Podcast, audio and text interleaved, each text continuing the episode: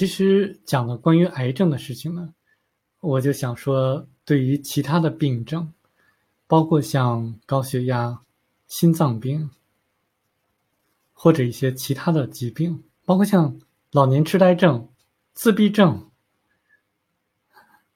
像这些病症的话，都有它的病因的。那其实我就想说，像《医疗灵媒》这样子的书籍出来之后，如果大家用自己的直觉去感应一下，看看他讲的有没有道理的话，那么这个病症不就都会消除了吗？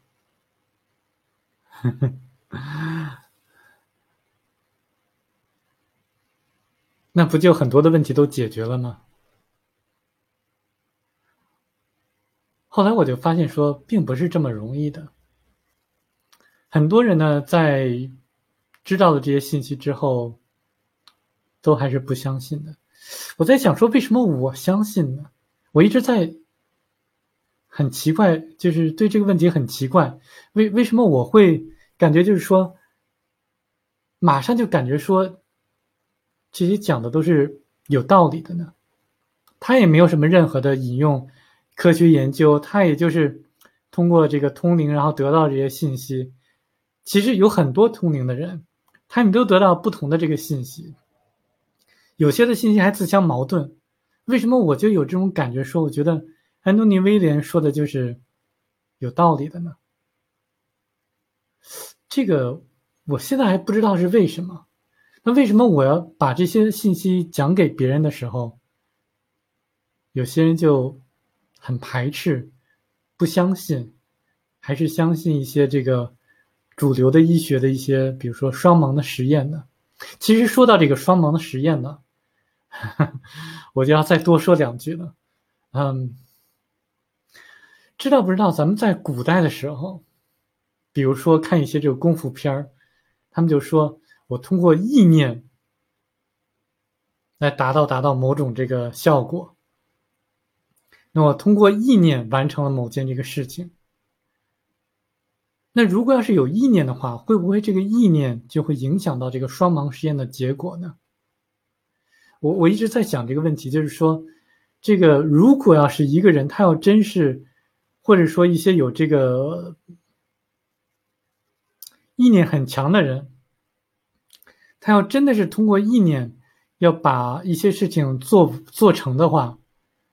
嗯，那么这个算不算是一些有效的，我们可以去学习模仿的一些方式呢？双盲实验就一定是百分之百的这个我们需要遵循的这个实验吗？虽然说你还记得这个双盲实验是什么呢？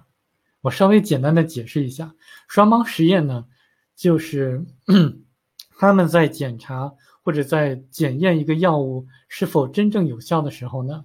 他有找两组病患，一组呢是对照组，他呢给这个对照组的这个病患呢一个药丸，但这个药丸不是真正的药，而是假药，就是一个糖丸。然后呢，另外一组呢就是真正的这个实验组呢给他真正的这个药。